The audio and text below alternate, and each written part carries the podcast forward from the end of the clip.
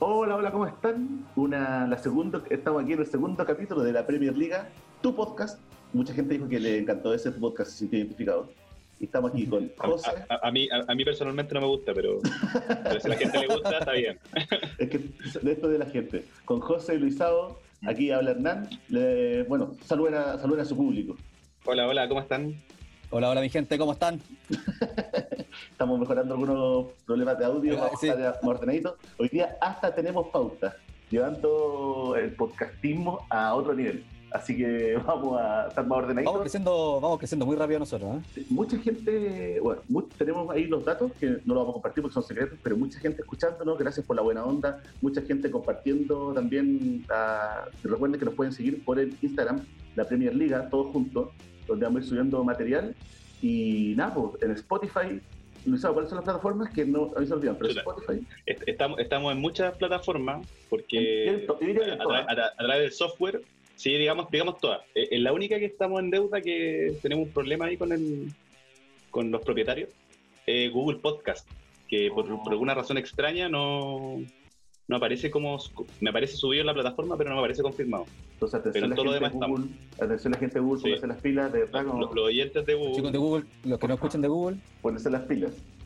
Pero, pero ya nos pueden encontrar en todas las plataformas, nos vamos a estar probando eso.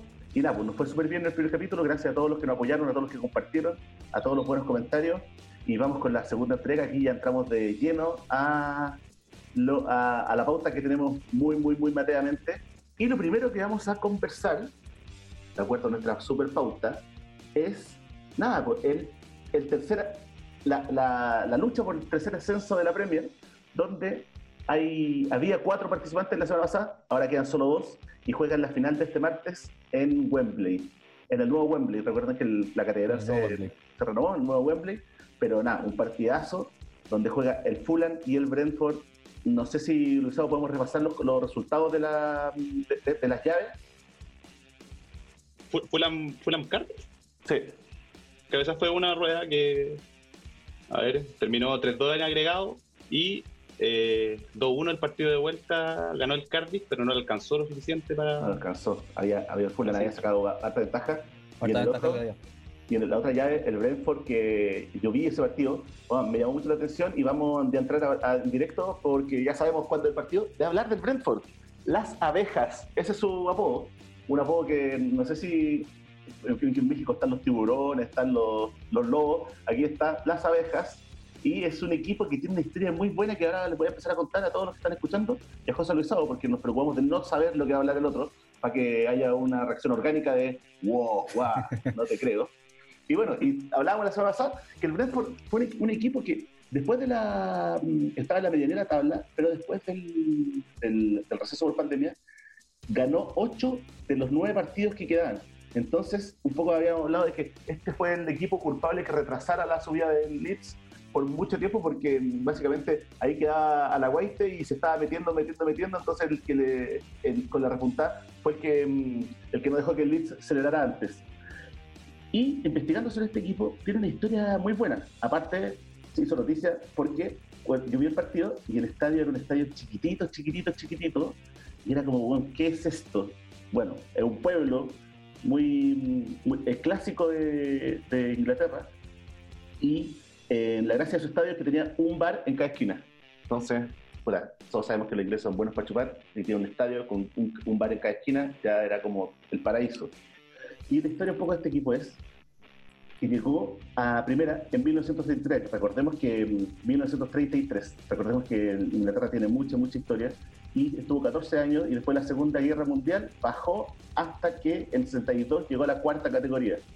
Y aquí llegó una persona, atención con este nombre, Matthew Benham, que no sé si ustedes vieron, Luisado José, la película Moneyball. Sí, ¿No sí. Ah, ya. Bueno, este buen hizo no, lo mismo este era un empresario que se dedicaba a apostar. Y empezó a apostar, a apostar, a apostar, empezó a armar una, una, una pequeña fortuna.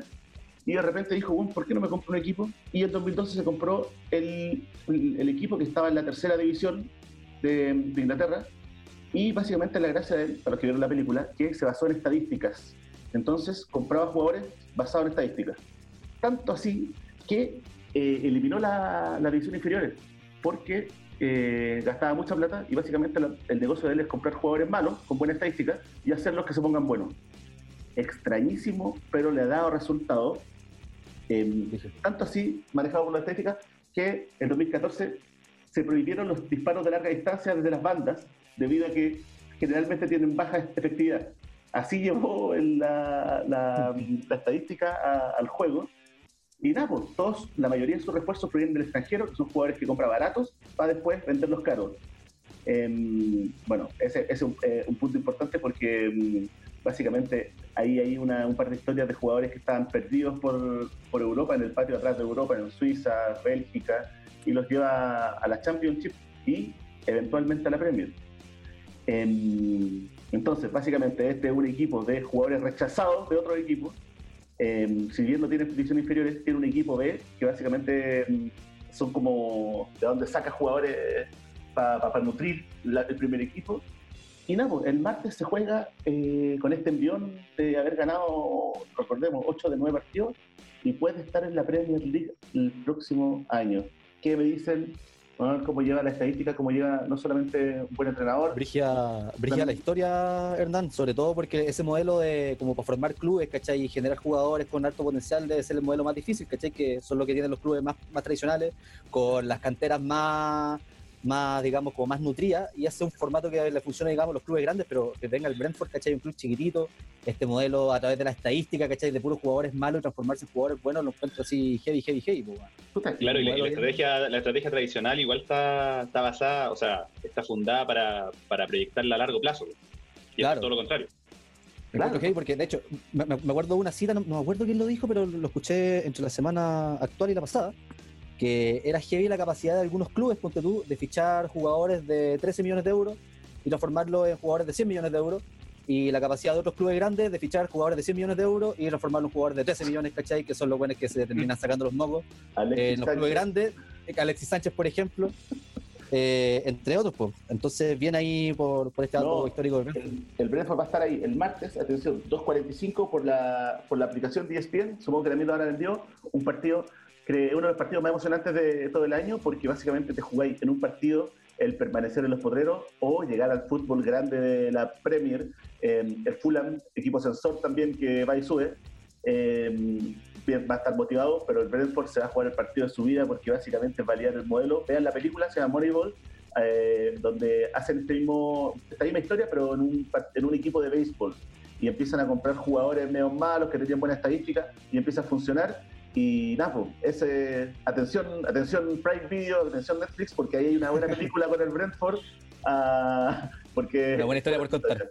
Y es hermoso. Bueno, si pueden ver, buscar eh, Griffin Park, se llama el estadio, que por lo que entiendo va a ser demolido, así que son las últimas imágenes, pero es un estadio de cuando uno se imagina em, un estadio de pueblo de Inglaterra, tal cual, era como especie Fútbol inglés más tradicional. más tradicional, así que fue muy lindo verlo, en verdad el partido estuvo buenísimo, el Brentford juega muy bien, los buenos también tiene un entrenador muy joven, y, y nada, pues, güey, mandaron ahí a, a, a, a- a un- a- no, a ver contra quién jugaron, Luisado, ¿tenía ahí contra quién jugó el Brentford, a quién eliminó?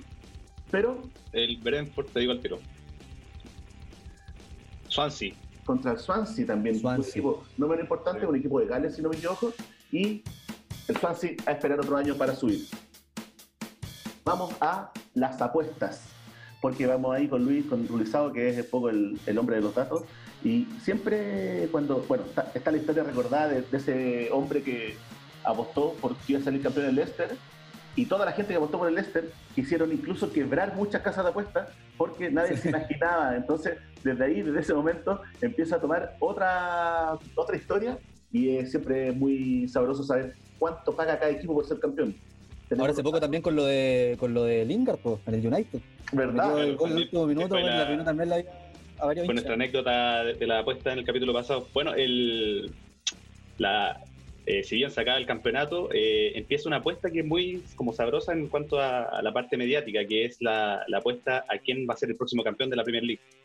Obviamente una apuesta obviamente a largo plazo. Y partimos con, con la anécdota del Leicester, que fue el campeón de la temporada 2015-2016. Y eh, la gracia que tiene esta historia es que eh, generalmente las probabilidades que tienen eh, e- equipos de la talla del Leicester antes que se le haga campeón son eh, uno en mil o uno en dos mil. Entonces, pa- pagar, que pueden pagar mil a dos mil veces lo apostado y con, el, con el afán de, incentivar comercialmente, muchas casas de apuestas subieron esta, este pago de dos mil a cinco mil veces. Obviamente confiando en que el No- Leicester no esperaban. difícilmente iba a ser claro, no esperaban nada, hacía- que, nada hacía presagiar. claro, que, que se den campeón en una liga tan competitiva. bo.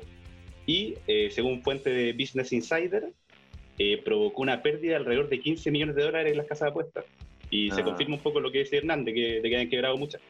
No, y eh, es, cata- es catalogado por Joshua Robinson, un periodista del Wall Street Journal, como uno de los errores más deslumbrantes en la historia de, la- de las apuestas deportivas. Bueno, buenísimo. Esa historia era genial. Eh, las apuestas en Inglaterra son fuertes. ¿Se acuerdan cuando había un equipo donde había un, un- un gordito que estaba al arco eh, y que se comía un sándwich Ah, y, había la apuesta y después era todo Y un salía en la arreglo con la casa de apuestas con el sándwich? Bueno, eh, eh, para eso da. Pero vamos ahí, Luis, estamos ahí preguntando sobre cuánto paga cada equipo para que nos vayáis Sí, pues, eh, ahora eh, vamos con los datos para la, para la próxima temporada. y para que junte, eh, su, para que tenemos- junte su platita. Claro, y también que, que- que haga, que haga la, la tímida apuesta de un dólar porque la, la multiplicación va bien. Eh, bueno, tenemos el grupo de los que pagan 500 veces lo apostado. Aquí estaríamos hablando de Aston Villa, Sheffield United, Crystal Palace, Burnley, Newcastle y West Ham. Mira, el, loco todavía no aparece ahí. El loco ya El loco, está- el loco todavía no aparece. Atentos los fanáticos de Bielsa. También tenemos el que más paga, que es West Bromwich Albion, que paga mil veces lo apostado. recién ascendido, recién ascendido. Mil veces. Claro, y ahora eh, haciendo un ranking desde los que menos pagan hasta nuestro querido Leeds que cierra esta, esta lista, sería el Manchester City que paga dos veces, el Liverpool 2,75 veces, el Manchester United ya se aleja un poco con nueve veces, Nueve. eh, seguido de Chelsea 15 veces, eh, un empate técnico en las probabilidades que le dan las casas de apuestas entre Tottenham y Arsenal que paga 67 veces cada uno, seguido de Leicester y Wolverhampton, que paga 101 veces lo apostado. Eh, sigue el Everton con 151 veces lo apostado. Y cierra este ranking, el ranking de los, de los que menos pagan, el Southampton y nuestro querido Leeds de Bielsa, que pagan 200 veces lo apostado. Lo que no es menor. Veces, bueno. No, o sea, igual, igual está bien para recién ascendido. Hay, hay un poco de fe.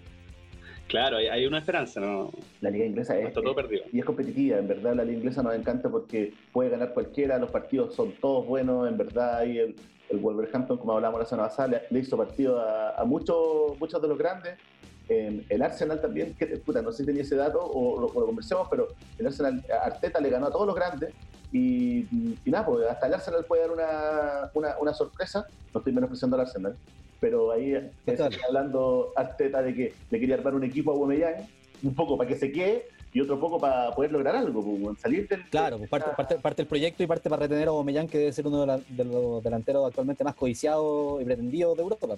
Sí, pues, entonces, Muy bien. El, el Manchester City el que va mejor afectado, la, la apuesta lo dan por ganador. También Sí. aprovechando de que va a jugar Champions también, ¿se acuerdan que tenía como una como, como que una, una ley que lo, lo había dejado fuera de la, de la Champions? Y seguramente se iba a producir un éxodo de su figura, ahora no, juega todo y nada, Pep Guardiola supongo que está confirmado y, y van, por, van con la mejor probabilidad. Así que agarra su platita, eh, apuéstele un dólar al, loco, en una de esas lo, lo sorprende ahí, queda con 200, con- con- por 200 en su bolsillo. Eh, est- esta estadística... Atento, atento con el 10%, el 10% del FP. ¿sí? El 10%, ¿cómo no le va a poner un, un porcentaje ahí a, a su equipo favorito?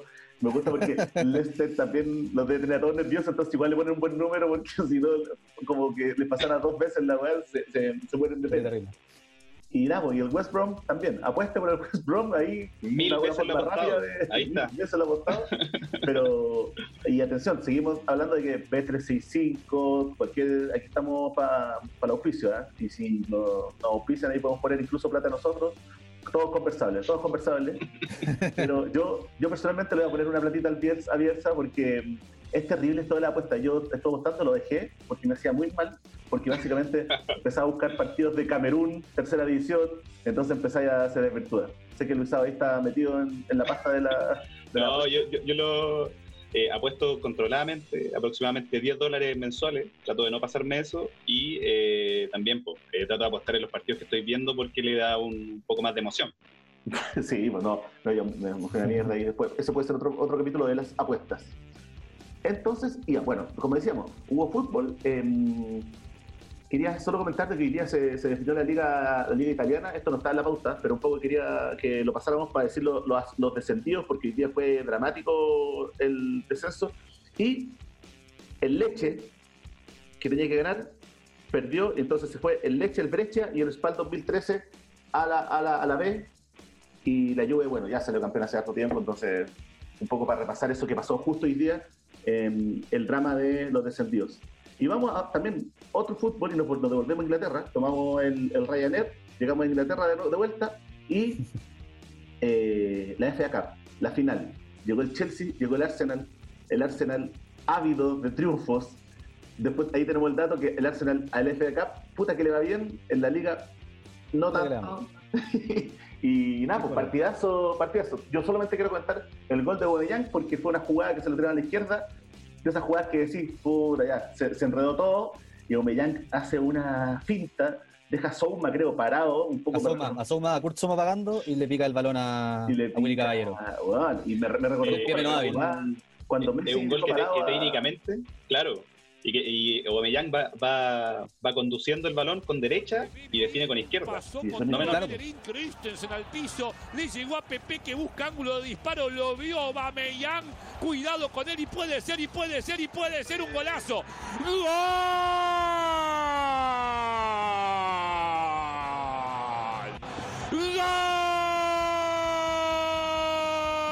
¡Gol! No menor. Entonces, tú tenés más datos de ese partido, lo vimos todos también por la señal de ESPN. Le mando un saludo ahí a, a- a todos nuestros amigos de ESPN. Eh, buen partido. Muy buen partido. Eh, la verdad es que yo lo disfruté mucho. Fue un partido de mucha ida y mucha vuelta.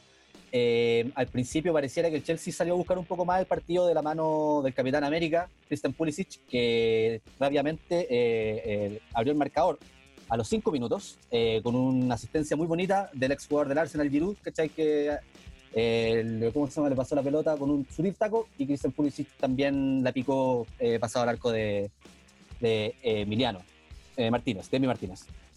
A los 14 amarilla, a los 14 llegaría la amarilla de Kovacic, que sería clave en el transcurso del resto del partido porque el Chelsea se empezó a venir un poquito a menos, no tanto por el fútbol, sino por lo que fue ocurriendo tanto con los jugadores, se lesionaron muchos jugadores, se lesionó César Aspilicueta, que también fue quien causó el penal de Aubameyang. El mismo Eh, Pulisic también El lesionado. mismo Christian Pulisic también se lesionó y parece que se lesionó, tuvo un desgarro creo que en el muslo bastante fuerte. De hecho, si uno ve la repetición del gol, o sea, perdón, la repetición de la lesión, se puede ver que el weón está gritando mientras corre, agonizando y con el último esfuerzo que le queda en la pierna, tira un, le, le- le tira un melón a, a, a Emi Martínez que lo tapa muy fácil y ahí se lo tienes que llevar ya, Sí, ya completamente lesionado. después, después de la pandemia quedaron, puta, recuperarlos para que volvieran al lugar, a, a la, a la competencia, a la alta competencia, puta, había sido muy peludo y claro, ellos jugaron un partido más, pues, entonces están ahí. Claro. eh, No, nada, pero, oye, hay, hay una, una, una anécdota, te voy a interrumpir con Emiliano Martínez, no sé si cacharon el arquero del Arsenal que después salió llorando Sí, en algunas imágenes. Básicamente la historia de Mario Martínez que se fue a los 17 años de Independiente a Londres a probarse, quedó en el Arsenal, pero el Arsenal lo mandó siete veces de préstamo. Lo mandó, bueno, estuvo en el Getafe, estuvo en el West Bromwich, estuvo en un montón de... Después llegó al Arsenal, la última oportunidad, atrás de Leno, imposible jugar porque, bueno, el Leno es de la camada de arqueros alemanes buenísimo, y de repente se lesiona a Leno, queda parado en el arco y saca su copita. ¿ah? Ahí y, y jugando muy bien con el partido del Liverpool, No, a toda raja. Y- ha, logra- ha logrado cubrir muy bien el, el puesto de, de arquero, sobre todo para lo bien que lo venía haciendo Leno, Leno que era uno de los puntos más altos de la temporada del Arsenal. Lamentablemente que, que pasa que el arquero tenga que ser uno de los puntos más altos porque obviamente Habla mucho de, Vaya que- desempeño. vaya que lo pusieron a prueba, vaya que lo pusieron a prueba. Es es una mala señal. Fue una pésima señal. Pero, pero claro, Emi Martínez se ganó un espacio no solamente en el corazón del hincho, sino que también quizás en la titularidad de aquí en adelante un poquito más disputado con el golero alemán.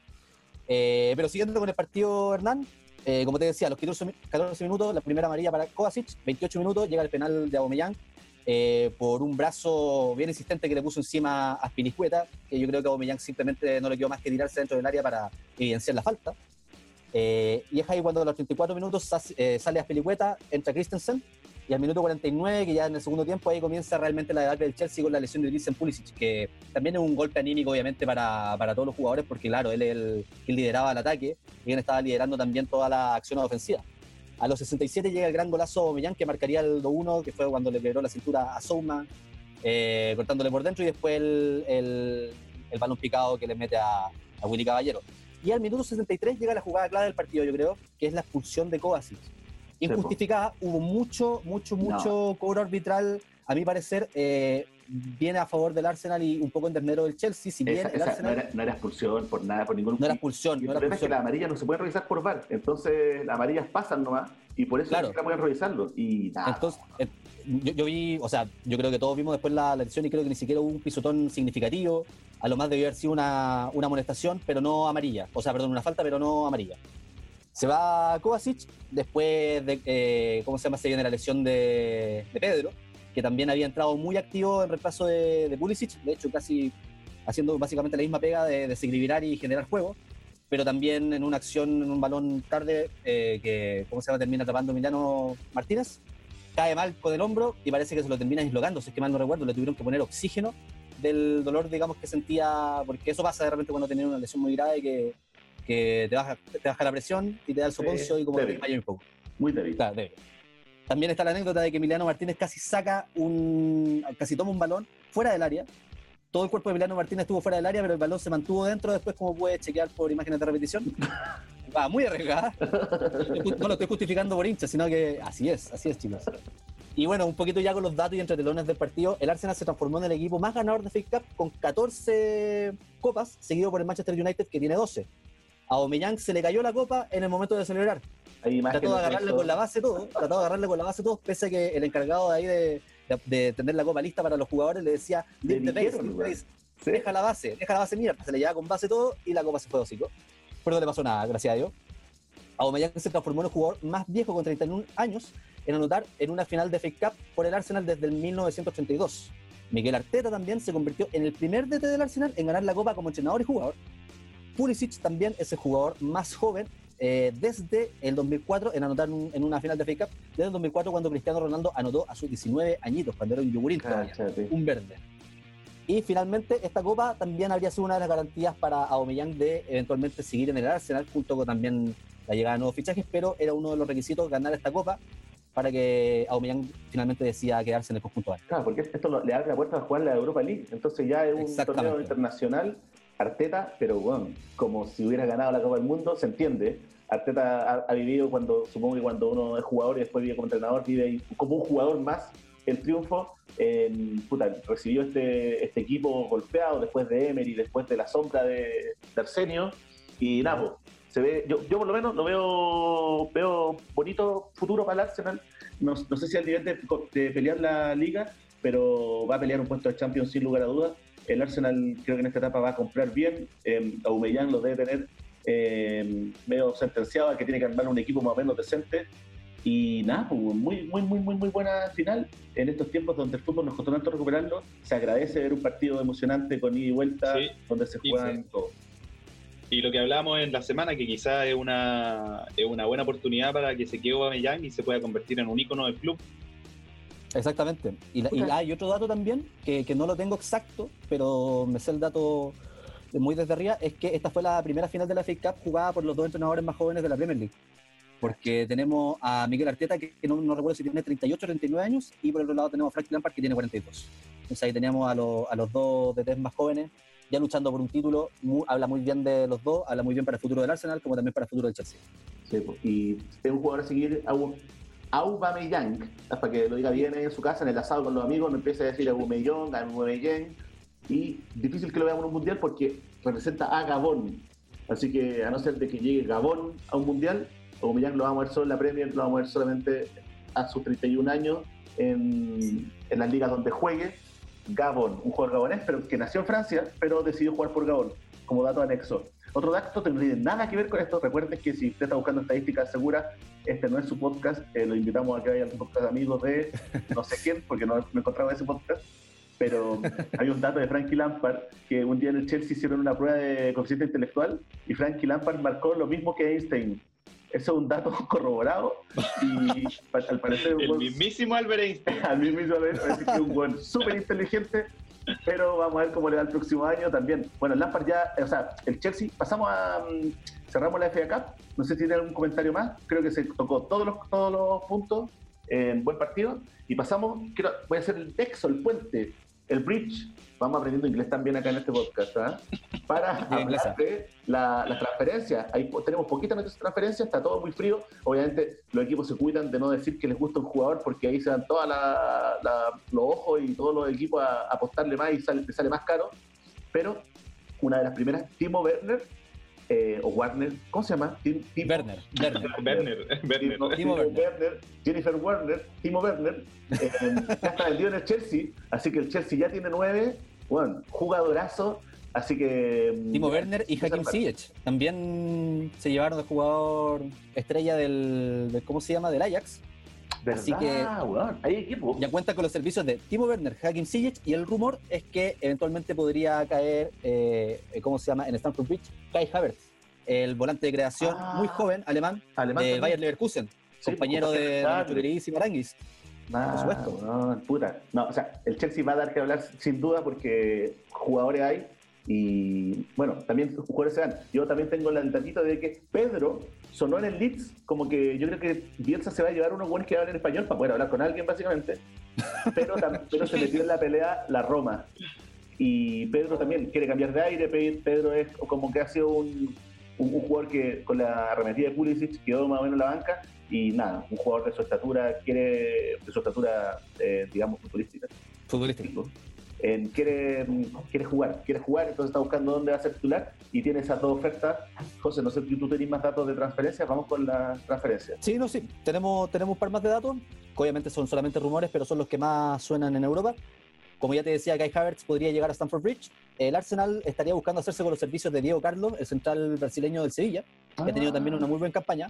Y Iván Rakitic del Barcelona, que Rakitic ya está un poquito ya rezagado, rezagado en ese Sí. club.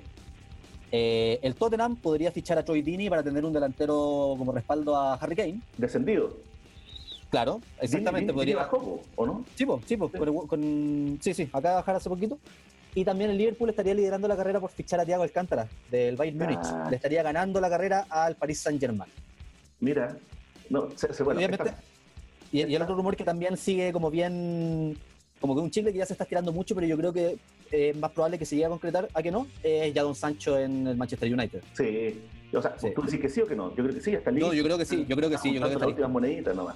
Sí, yo creo que está listo. Yo del, del escuché, bueno, creo que Claudio Bravo y Islas, que eran como, estaban sonando, pero por la prensa chilena básicamente, descartados totalmente. Igual está buscando Bielsa, muy a lo Bielsa, un jugador por cada puesto, así que debe estar ahí con su, con su libro, viendo los, los videos de YouTube eh, que le sirvan para encontrar a ese jugador que necesita, pero va a estar Con bueno. su Excel gigante, weón. con su Excel infinito, pero va a estar bueno porque es- esta etapa es buena porque uno empieza a imaginarse estos equipos, ya bueno, que, Rakitic, que Rakitic llegue a la Premier también es una buena noticia, Eh, la Premier siempre va a tener los mejores jugadores, para mi gusto, De- Alemania queda desmantelado, la Bundesliga weón, tiene que sacar jugadores Sí, todos los años sí. porque se le dan todo, pero Le ha dado de comer a la, a la Premier, pero de una forma increíble en los últimos tiempos. la cagó. Y vamos a estar ahí, bueno, ahí siempre eh, atentos en la próxima entrega. Seguramente va a haber más avances. Recordemos que la Premier empieza el 12 de septiembre. Esta semana hay Champions. Así que nada, pues va a estar una buena semana con hartos comentarios. Si no me equivoco, el viernes juega el, el Manchester City con el. El viernes, así es. Así que con él, con el Real Madrid. Entonces va, hay movimiento, vamos a tener que comentar. Vamos a comentar eh, también el, quién, quién ascendió en tercer puesto. Y seguimos con la pauta que hicimos aquí muy profesionalmente. Y vamos con. Bueno, entre todas estas cosas siguen pasando cosas extrañas, cosas que se alejan al- al- a lo normal del fútbol. Y el Newcastle, atención también, para que el asado con los amigos no le diga Newcastle, es el Newcastle. y eh, pasó algo muy particular con este equipo, que era es de esos equipos que están esperando que venga un ruso, un jeque a comprarlo, y eso estuvo a punto de pasar. ¿Qué pasó, José, con ese equipo, con ese equipo, la burraca? La borraca se tuvo que echar para atrás el holding, este consorcio de Arabia Saudita que iba a hacerse con, con el club eh, inglés. Consorcio Saudí PCP Capital Partners, que debe ser uno de los más poderosos de Arabia Saudita porque también está liderado por el príncipe de la corona de Arabia Saudita, Mohammed bin Salman. Entonces estamos hablando de mucha, mucha, mucha plata, probablemente más que la plata que, que tuvo pretendía el City al momento de ge- generarse esa compra. Muchos hinchas del, del Newcastle estaban ya noticia, obviamente, ya pensando que, chao, con Saint Maximin tenemos al verdadero Mbappé y a Mbappé de verdad, y no, y no iban a tener al, al, al- al Mbappé, meme. Mbappé de- Express, que era Saint Maximin. No, tremendo, tremendo jugador Saint Maximin, muy bueno. Eh, obviamente, esta compra significaba una inyección significativa de petrodólares que pretendían que, claro, hicieran llegar nuevos fichajes al club, grandes fichajes. Eh, y esto un, ex- extraje un un- este testimonio un poco de, de cómo se llama del holding, eh, demostrando y dando las explicaciones de por qué no se echaron atrás con la compra. Dice, el proceso se ha prolongado sin fin a la vista y el acuerdo comercial entre el grupo inversor y los propietarios del club ha expirado. Además de que nuestra tesis de inversión no se ha sostenido al no haber certeza sobre las circunstancias en las que va a empezar la temporada que viene. Eh, aún así, yo creo que acá hay un poquito de mano negra y hay otros datos interesantes que yo les traigo ahora para conversar que pueden dar luces de por qué no se concretó esto. Eh, obviamente Mike Ashley, que es el dueño del club de Newcastle, ha estado todos estos años, como tú decías, Hernán, buscando algún comprador, algún ruso, algún árabe que se ponga a competir y compre el club. Pero ojo que la Premier League le tenía muy puesto el ojo encima de este acuerdo, ya que Amnistía Internacional, cáchense, estaba presionando para que la compra no se realizara por los crímenes eh, contra los derechos humanos por los cuales está acusado eh, Arabia Saudita. Como por ejemplo el asesinato del periodista Yamal Khashoggi, lo- to- todos los árabes que me estén escuchando, perdón por la pronunciación, eh, periodista Yamal Khashoggi por ser un periodista considerado disidente al gobierno. Entonces, él no se, Gran escándalo político. eh, eh, Ese- eh, ese- gran escándalo porque y lo, mataron, y lo mataron con, con, con alta virulencia, fue Eso. creo que descuartizado, no se, nos vamos a se- poner. se- Ah, se presume que fue, Sí. que fue disuelto en ácido. Sí. Claro, a ese nivel, a ese nivel nos fue, fue bien terrible. Y de la misma forma, eh, Bein Sports, que son el canal poseedor de los derechos internacionales de la Premier League, también había alertado sobre los potenciales eh, peligros de este acuerdo, precisamente porque en Arabia Saudita ya se estaban empezando a transmitir partidos de forma ilegal sin, sin el acuerdo, sin el visto bueno ni ningún contrato por medio con Bein Sports. Entonces, como que los árabes parece que se traían harta cosa mea oscura entre manos, al final echaron marcha atrás. Puede que esto haya sido también para mejor, precisamente porque quienes estaban pretendiendo comprar el club de Newcastle parece que no eran la- las personas con las manos más limpias, por así decirlo. Uy, qué gay, porque, porque en Así verdad que hay- he escuchado incluso, se hablaba de Vidal, sonó Vidal, sonaba un equipo de estrellas que por lo menos iban a... No, sí, el- tremendo. El, el- el festival de photoshopeos de, de jugadores No, con la camiseta del Newcastle. Los que ahora decían a poner a jugar Ultimate Team y a armar un equipo soñado. Y el, no, y el hincha del Newcastle que ahí que lo ha pasado pésimo, ya tenía los pósters comprados, ya se había abonado, Yo ya- ya, estaba listo. Ya vi, yo vi varias fotos de camisetas del Newcastle que tenían a Mbappé impreso atrás. Ese nivel de fe. weá, Ese nivel de fe. El, Newcastle que, que terminó ahí en la mitad de la tabla, weón, pero salvándose. Y, y nada, pero bueno, para de algo sirva la globalización para que se sepan estas cosas, porque en otra época lo hubieran comprado y se hubieran encontrado ya después con el equipo comprado, ya con todas estas irregularidades. Entonces el Newcastle Sí, po. tiene que seguir esperando, las borracas siguen esperando por, eh, por esa inyección de Cagó, pero se capital el Newcastle. y, y va a tener Sí, que ahí esperar nomás, pues va a tener que esperar y seguir ahí, puta, batallando por no descender todos los años. Ahora, eso decían del Leicester también. Atención, chicos. Podría, podría ser un nuevo Leicester, podría ser un Leicester. Sí, pues no se dice Leicester, para que, lo, para que usted también el asado no lo diga mal. Leicester, entonces lo pronunciamos bien. Y también. Leicester, vamos- Leicester. Leicester. Acento británico, Leicester. Sí, eso. Y también, no, no sé después lo vamos a revisar, pero el Tottenham se dice Tottenham. Y la gente le dice Tottenham. Tottenham. Eso lo vamos, lo vamos a revisar en otra en, en el programa de, de pronunciación, el programa 18. Así que espérenlo. Vamos a ver. Yo creo que somos los hueones con menos moral, weón, para hacer una clase de pronunciación, weón, No, para todos los que nos hayan escuchado, ya quedó muy en evidencia, weón. Es que nos vamos a No, pero también, también, también quizá una movida para los auspiciadores. Atento Duolingo. Duolingo, o, o, o- o- Open, Open English. Open English, Open English también creo que es una buena herramienta para, para culturizar. Fonoaudiología de Clínica Santa María también. somos, somos cultura, el fútbol es cultura. ¿Y qué es esa música que escucho ahí? Es la música del FIFA. Vamos a dejarla un poquito correr porque vamos como, todos como todas las semanas al, a este icono del FIFA. El José todavía no inventa el nombre de su cápsula, así que vamos a decir el icono del FIFA hasta que la, te- la tengamos. Pero esta vez esta vez viene con una sorpresa porque creo que eh, recordemos que son los iconos del FIFA, son estas eh, cartas de jugadores legendarios que saca el FIFA para que tú tengáis eh, la posibilidad de jugar con ese jugador que este jugó en otra época y ponerlo al lado de tu jugador favorito de esta época Entonces es un poco jugar con la realidad. Atención, Nolan, te, no te pido la opinión, pero te trajeron eh, esta carta. Y hoy día tenemos una carta, puta, que a mí personalmente me encanta. Vamos a, José, lo presentáis y después nos lanzamos hablando de él, porque estos son esos jugadores que, conversación de bar, también te hace una media hora, una, una horita de conversación interesante. Claro que sí. Eh, bueno, el- recordamos que el- la semana pasada fue Dennis Bergkamp. Partimos con mi icono favorito y ahora partimos con un icono más interesante todavía, por razones extra futbolísticas también, no solamente futbolísticas. Un crack dentro de la cancha, también fuera de la cancha, dependiendo del lente con el que lo queramos mirar. El icono de esta semana es George Best, el futbolista norirlandés, eh, tremendo puntero, por lo general jugaba como extremo derecho, reconocido potencialmente, eh, principalmente por su gran capacidad de regate, de dribleo, muy técnico, muy desequilibrante.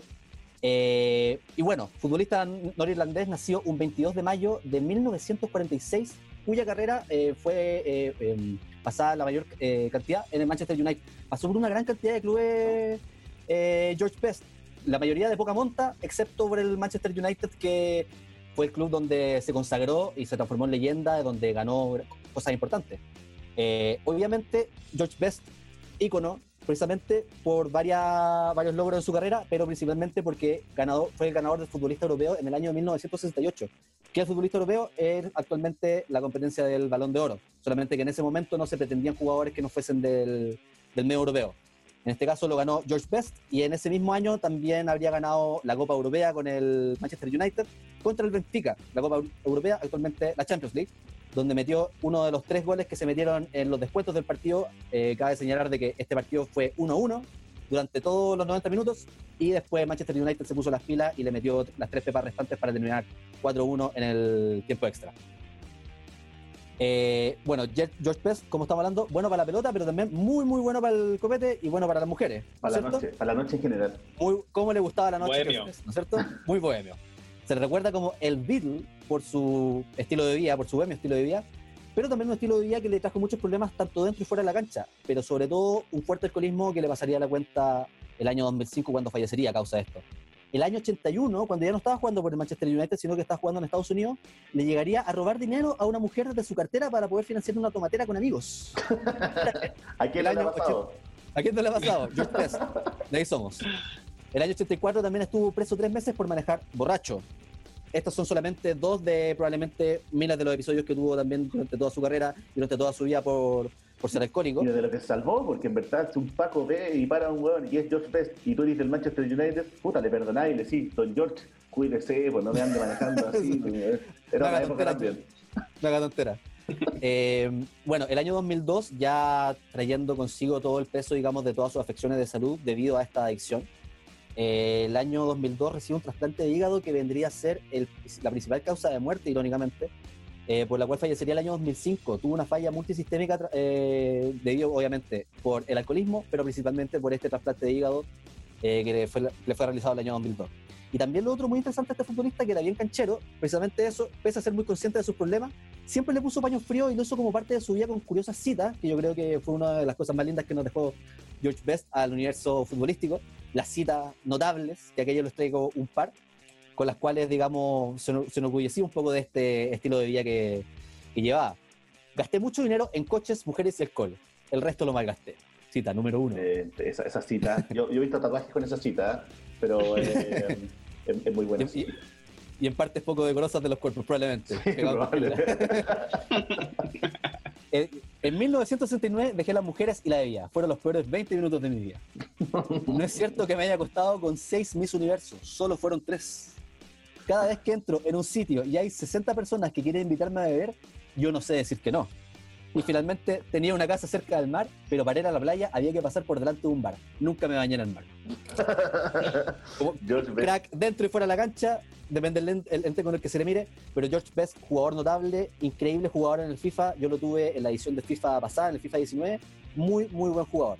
Antes de que entremos al detalle de sus cartas, eh, te- tengo acá también una tabla con todos los clubes por los cuales pasó, no voy a ir por todos los clubes porque son como alrededor de 13, 15, eh, pero sobre todo los años que pasó en el Manchester United, 11 años como jugador, 474 apariciones, 181 goles. Pero por decir algunos clubes al azar, Jewish Guild, Dunstable Town, Stockport County. Son como jugadores, Ya, son, son como clubes bueno. que el, el FIFA genera por defecto. Así como no, no tiene la licencia, genera este nombre.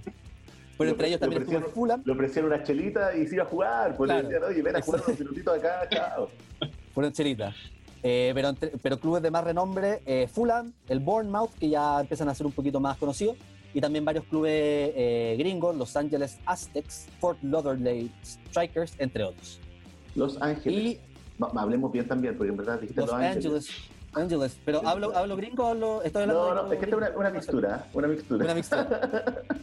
Eh, y por, el, y, y por, por su conjunto nacional el del norte de Irlanda, 13 años de apariciones, 37 apariciones exactamente y 39 goles. Muy buen registro con los norirlandeses. Buenísimo. Y tengo acá también eh, las cartitas de George Best. Son cuatro cartas, como les Espera, dije. espera, an- antes, antes de que empecemos las cartas que yo tengo, yo, puta, yo soy seguidor de George Best más que futbolísticamente porque nunca lo vi jugar por su historia y su vida y tengo una experiencia que quiero contar, que una, una experiencia en verdad, no, una anécdota que, que me la sé porque creo que en, un momento él y Johan Cruyff están peleando por quién será el mejor.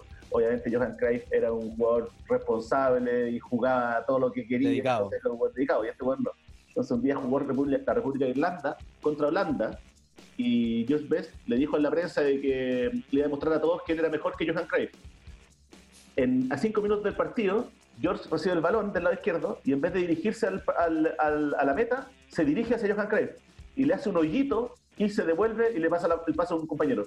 Básicamente, esa, esa era su gracia, que hacía la weá que se le, que se le paraba la raja. Y eh, un poco con, con esa experiencia trató de demostrarle a todos que era mejor que Johan. Y, y nada, pues, en verdad, un loquillo. Está el video, así que después también lo vamos a poner. Pero yo, eh, Josh Best, un, un ícono de, de, de estos jugadores que rebeldes, eh, a lo mejor no con, un, no con un fondo tan importante como ser rebelde por alguna causa importante, pero qué mejor causa que pasarlo bien. Pues imagínate, este jugador parece que tenía buena pinta también. Y Sí, bueno, era, e- era encachado. Entonces también por eso también, Encachado, también, pues sí, era bien encachado. entonces, bien. Ahora Pero vamos. también el, el- el- el dato que estaba confirmando era que junto con Dennis Lowe y Bobby Charlton eh, aparece, o sea, está, está en la estatua que es- está en el exterior del Old Trafford, que representa a la United Trinity. La Trinity, sí, pues, weón. Sí. La, la- la típica estatua de estos tres jugadores que está afuera Sí, sí, Trafford. Un- uno de estos es nuestro amigo George Best. Y aquí voy a carrilear, pero creo que George Best usa el 7. Y esa es un poco la herencia del número 7 en el Manchester United, que nuestro Alexis no supo llevar a cabo. Capitalizar. Yo un poco en mi corazón tengo ganas de que, de que, de que Alexis vuelva a Manchester United, pero no va a pasar. Pero nada, por estas figuras que, de nuevo, para la conversación con amigos, es bueno conocerlo, es bueno ir a ver un video, de, de ver un documental por ahí, lo vamos a buscar para traerlo la próxima semana, pero George Best, estas figuras que traspasan la cancha y se meten en el corazón de la cultura y de la gente. Vamos a la Así carta, es. José, para hablar los aspectos más técnicos de esta, de esta carta, que si usted tiene el FIFA, atención como dato, si usted compra el FIFA 21, eh, se le traspasa al Play 6 que va a comprar con su 10%. Así que Play amigo, 6. compre, compre el FIFA con, compre FIFA con confianza porque se le pasa la compra al FIFA al, al- al Play 6. Así que, tiene que comprarlo. 5, weón. Chucha, ah, porque estoy, es que no sabemos cuándo vamos a escuchar esto. Es que Hern- Hernán está viviendo en el 2040 ya, este weón está muy adelantado. la verdad. Depende de cuándo la plata Play 5 eh, compre con confianza. ¿ah? El FIFA le funciona. Eh, bueno, las cartitas del FIFA, eh, como ya lo mencionamos en el capítulo anterior, están ordenadas de cierta forma, ordenadas en la versión, la época más joven, cuando era un jugador más, más yogurín, como me gusta decirle a los jugadores jóvenes. Está la versión intermedia y la versión de su mejor momento. Y ahora, hace poco, hace un par de FIFA atrás, el FIFA también sacó una cuarta carta, que son los Prime Icon Moments, que son momentos específicos de algún partido trascendental de la carrera del jugador, donde hace sacar una carta, obviamente, mil veces mejor que las demás que tenía antes. Y nada, pues la que, las cuatro cartitas que tiene George Best. La más básica, un, un, ¿cómo un, punto, un extremo derecho, que era su, su posición más recurrente, de 88 de valoración, donde más destaca por la velocidad, el regate y sobre todo también el tiro. Tiro 88, eh, velocidad 91, regate no- 92. Pese a esto, yo a estas alturas del FIFA, si alguien le tiene que hacerse con los servicios de George Best para su Ultimate Team, no lo recomendaría tanto precisamente porque lo que le faltaba a mi compadre George Best era físico, capacidad física. Tanto eso se, se define como estamina, que es de que George Best no termine muerto ya al minuto 80 al final del partido, y también de que eh, tenga harto aguante para ser presionado a través de defensa corpulento, sobre todo ahora que ya estamos en, la, en el ocaso del FIFA, Sí. hay puras cartas buenas, hay puras cartas con físico 98, entonces cualquier jugador de físico 73, por ejemplo, como George Best, sale volando como si fuese un insecto. Sí. Así que a esta altura no lo recomiendo, pero si logra hacerse con los servicios de George Best temprano en el FIFA 21, le garantizo que le va a ir muy bien en el Ultimate Team. Es más, cuando, Eh, la juegue, otra- cuando juegue debería tomarse una chela, porque en verdad debería jugar ahí con una Claro, chela al lado para, rendirle honores un- como corresponde. un homenaje. Como corresponde. El el honor. homenaje como corresponde. Sí. Le- lo sigue la carta de 90 y después la de 93. La de 93, que es la carta de su mejor momento, está basado en el 1968, que fue cuando George Best, eh, George Best salió elegido como jugador europeo del año, balón de oro, y se ganó también la Champions League con el Manchester United. Y la versión de 90, que vendría a ser la versión intermedia, que es George Best ya un poquito más viejo, eh, vendría a ser la carta del 1970, que está basada en este partido que tuvo por FA Cup contra el Northampton Town. Northampton Town, también está costando Bien, pronunciar bien, vamos, vamos, ayúdame. donde metió seis goles. Metió seis pepas solito. Está basada en ese hito esta carta y obviamente está eh, la versión Prime Icon Moment, valoración 94 de George Best, que es la mejor, el mejor George Best con el que puedes contar. Y este tipo ya tiene regate 98, velocidad 96, tiro 95, simplemente un crack. Muy buena adquisición para que pueda hacerse con sus servicios, que por lo demás está muy caro. George Best a esta altura, esa que es su carta más, más cara, está alrededor de 700 mil monedas. Perdón, no, no, la, no- la 93 está a 700 mil, la de 94, que es la mejor de todas, está con 1.500.000. Ya al final del FIFA, 1.500.000. Eso quiere decir Sí, de que está muy bien valorado, es una, es una muy buena carta y les va a servir a todo quien quiera hacerse con los servicios de él en su Ultimate Team. Excelente, entonces bueno, esa es la sugerencia del icono que vamos a, a repasar cada semana con este icono leyenda, donde vamos a repasar su carrera y su carta para los fanáticos del FIFA. Yo soy un fanático del FIFA. A mí el FIFA ya a esta altura me empieza como a doler la guata porque, por ejemplo, ponían la carta del Chapita Fuensalida con la de Pelé y Chapita Fuensalida tenía mejores números que Pelé. Entonces como que ya Sí. se empieza a desvirtuar, pero recordemos que es un juego y es entretenerse, así que buena carta Josh Best. Me lo dieron a mí una sesión, parece, en alguna, en alguna temporada del FIFA. Y lo probé. préstamo, ¿no? Y sí, me lo dio a préstamo y buen jugador. Pues. Y más encima tiene todo, esta, todo todo este, este fondo cultural entretenido, pues, de jugar a un jugador que, que es más que un jugador. Eh, Claro, ¿no? Y, eh, Es, eso, lo, eso lo otro que yo también le, le recuerdo mucho a todo quien juegue Ultimate Team, de que hay mucha gente que busca hacerse el equipo con las mejores cartas para ganar todos los partidos, pero acordémonos también que esto es un juego. Yo tengo a Dennis Bergkamp, que Dennis Bergkamp no es ni la mejor carta que podría tener en esa posición a esta altura de juego, pero me encanta jugar con él porque es The Iceman, es mi jugador favorito. Chicos, tienen que divertirse también jugando Ultimate Team, no todos ganar. Yo también tenía a Sean Paredes y lo hacía entrar los últimos cinco minutos como un homenaje. Y, y. Son esos pequeños. Una esos estadística de pequeños 50 partidos jugados, 0 goles. pues. Pero son, pobre, esos, weón. son esos pequeños gustitos que uno se da. Pues. ¿Quién, quién por, por, weón, por, eh, por, por Barbie? A mí me encanta, así que se dan la mano, todo, todo, que es una dimensión paralela. Así que no, nada, bueno, va- vamos a seguir a- apoyando con datos. Esta es una de las sesiones favoritas, me comentaron. Mucha gente me preguntó, ¿cuándo escucho el podcast? Chicos, cuando esté lavando los platos, cuando esté haciendo ejercicio, usted se pone el audífono, se escucha, no es necesario que esté muy concentrado, como se dio cuenta, y nada, pues así que, así que ojalá que nos sigan acompañando. Vamos con las últimas dos secciones, que es la sección más cultural, porque aquí no dejamos de lado la cultura, y les queríamos recomendar aquí con los chicos un documental en Netflix que se llama Le Bleu, porque no solo pronunciamos bien en inglés, también pronunciamos bien en francés. Y un poco es la, la historia de, de la selección francesa, como se pueden dar cuenta. Y nada, pues, así como un recuerdo, es, hace un- una radiografía desde el 96 al 2016 de lo que pasó en la, en la selección francesa. Un poco recordemos que es de la época de Zidane hasta la época ya del 2016 de Benzema, Pogba, y lo da desde el punto de vista de la inmigración.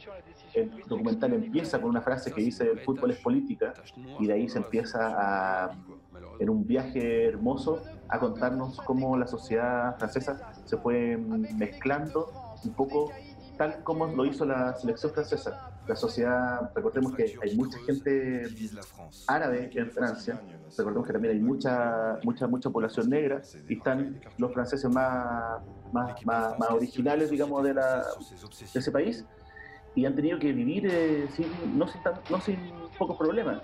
Eh, se habla un poco de la islamofobia, que es un poco de esa fobia al- a los católicos que practican el Islam, y cómo estas tres, estos tres segmentos de población se unen en torno a un triunfo. Hay, hay, varias, hay varias citas, hay varias entrevistas, está Domenech, hay una entrevista a, a, a muchos jugadores franceses, un poco Recordemos que en el 96 también hay datos como que no se había juntado tanta gente en los Champs-Élysées, atención con la pronunciación, Champs-Élysées, desde la, la triunfo de la Segunda Guerra Mundial. Entonces un poco es bonito verlo porque es como el fútbol une, como el fútbol también eh, toca temas raciales, como pone temas sobre la palestra. Eh, hay también, bueno, no, no sé si saben, pero Zidane y Benzema tienen origen armenio. Eh, hay también ahí hartos datos periodísticos importantes, pero también un poco como cómo el fútbol traspasa las fronteras de la cancha y se mete en la sociedad. Así que Les Bleus está en Netflix, búsquelo y nada, pues el fútbol como un espejo de la propia sociedad es un documental que, especialmente lo que está pasando en Chile, lo que está pasando en el mundo, nos ayuda a entender de cómo desde el fútbol o por el fútbol uno puede comprender algunos fenómenos sociales importantes. Así que eh, cinco estrellas para este documental, véalo, está disponible y de verdad es, es un bonito viaje eh, para, entender, para entenderlo todo a través del fútbol. Y como última recomendación del libro también, aportando un poco a la cultura, atención al Ministerio de Educación también que nos puede auspiciar este, este espacio, quería recomendarle mm, un- dos libros, de dos libros por uno. Eduardo Sacheri, supongo que los más populares lo conocen, eh, es un escritor argentino famoso, se hizo famoso por El secreto de su ojo, que está basado en un libro de él. Tiene unos libros hermosos, al final como que son libros de vida, pero que atraviesan un poco la, eh, la vida de las personas a través del fútbol. Y hay dos libros aquí que quiero recomendar que son hermanos, porque Sacheri escribía mucho en el gráfico una columna, y esa columna generalmente eran columnas de pensamiento, columnas de ensayo, él recordaba historias propias. eh, y nada, son, los dos libros, es Las llaves del reino y El fútbol de la mano. Son libros que pueden encontrar en todas las páginas como Busca Libre, eh, son libros de columna, entonces se lee muy rápido, son cortitos también como eh, el libro pasado que recordamos de Fontana Rosa, son libros que te demoráis 7, 10 minutos en leer una columna, entonces no te quita tiempo, pero te deja con el corazón llenito. Eh, los recomiendo para que los busquen, es bueno tener esos libros de la mano. Y nada, pues las llaves del reino y el fútbol de la mano, para que los tengan ahí en su velador. Eh, son columnas que traspasan, cuentan cosas, experiencias personales, eh, habla de, del fútbol de, ese, de, de los 90, del 2000, eh, pero también hace un, un- un rico paso por, por la sociedad de ese momento. Eh, son para mí libros de cabecera que todo futbolero debería tener, así que nada, los invito a que los compren. eh, especialmente El fútbol en la mano es, es el que te, te, te traje de Argentina, ¿o ¿no? Sí, pues, sí. Mira, weón. Así que es- esos dos libros son hermosos. Sa- Sacheri, puta, vean también tiene unas charlas TED que estuve viendo, así que es cosa de googlear. Pero nada, un capo del fútbol y de, de la literatura que, que nada, que yo lo recomiendo personalmente. Tremendas Chicos. recomendaciones, tremendas recomendaciones. Y eso fue por el día de hoy. Eh, no sé si quedó algo de tintero, algo que no podamos conversar, pero creo que nos, nos fuimos. Este, este no tenemos el dato de cuánto está durando, pero está durando mucho más que el anterior. Eh, estuvimos más ordenados, el José gritó menos, así que estamos muy contentos, avanzó todo de, de forma Sí, correcta. O sea, es- eh, está mejorando todo técnicamente. Le pido, le pido disculpas a todos los, a todos los radioescuchas del podcast anterior que tuvieron que bajar harto el volumen de la weá porque mi micrófono bueno, está demasiado sensible. weón. Oye, le mandamos, ya no. un saludo, le mandamos un saludo a Zócar que nos está ayudando con la edición del video. Él dijo que no lo nombráramos, Sí. pero somos porfiados, así que lo vamos a nombrar igual. Le mandamos muchas gracias, ahí estamos en Sí, negociaciones más de agradecido. cómo avanzamos. Y nada, pues, otra semana. eh, nosotros, para que sepan también la interna, grabamos los domingos, así que eh, estamos grabando este podcast, deberían escucharlo lunes o martes. Eh, le mandamos saludos desde acá, al futuro. Eh, ojalá nos sigan apoyando, que nos sigan compartiendo. Síganos en Instagram, arroba la Premier Liga. Y nada, pues, vamos a estar ahí todos mejorando semana a semana. Eh, nos gusta mucho, nos gusta el fútbol, nos gusta la gente, nos gusta esta conversación. Así que pronto con más noticias y, y nada, pues, hasta la próxima semana. Chicos, despídense 30 segundos por cada uno. A ver, Luisado, por favor. menos. Eh, quiero agradecer a todos los, amigos que compartieron el podcast, también los comentarios, también la crítica constructiva que nunca está de más. Y, y también me, me sorprendió muchas, muchas personas que, que no hablaba mucho con ellos y gracias a esto eh, se acercaron, dieron su comentario. También un saludo a ellos y eso, pues, sigan disfrutando. Eh, lo estamos haciendo con mucho cariño, como dije la vez pasada. Eh, por mi lado, lo mismo. Eh, yo quedé muy sorprendido, muy gratamente sorprendido por todo el buen feedback que recibimos con el primer capítulo. Que obviamente el primero siempre es el más áspero, el más crudo, por así decirlo. Pero aún así siento que logramos algo muy bonito. Estamos logrando y armando algo muy bonito. Me gusta mucho cómo quedó este capítulo. También encuentro que ha sido un muy, muy buen capítulo, una gran sesión. Pero nada, agradecerle a todos los que nos escuchan, a todos los que nos dan su buena onda, también sus críticas constructivas, estamos escuchándolo todo. Y nada, pues, estamos haciendo esto con mucho cariño para todos ustedes, para todos los fanáticos de la pelotita. Aquí nos despedimos los tres, les mandamos un abrazo fuerte a todos, a todos, a todos. Eso. Y la, em, la sugerencia es toda nuestra Instagram. Recuerden, arroba la Premier Liga. Em, también un saludo a mi papá y a mi mamá que nos está escuchando. Mi papá que escucha las amicas y está con- escuchando este podcast, así que ojalá que este le vaya ganando. Y nada, pues gracias por compartir, gracias a todos. Eh, este fue un nuevo episodio de la Premier Liga, tu podcast. La gente. Así que nos vemos la próxima semana. Un abrazo a todos Nos vemos la próxima semana. Hasta la próxima. muchas gracias por escuchar. Chao, chao.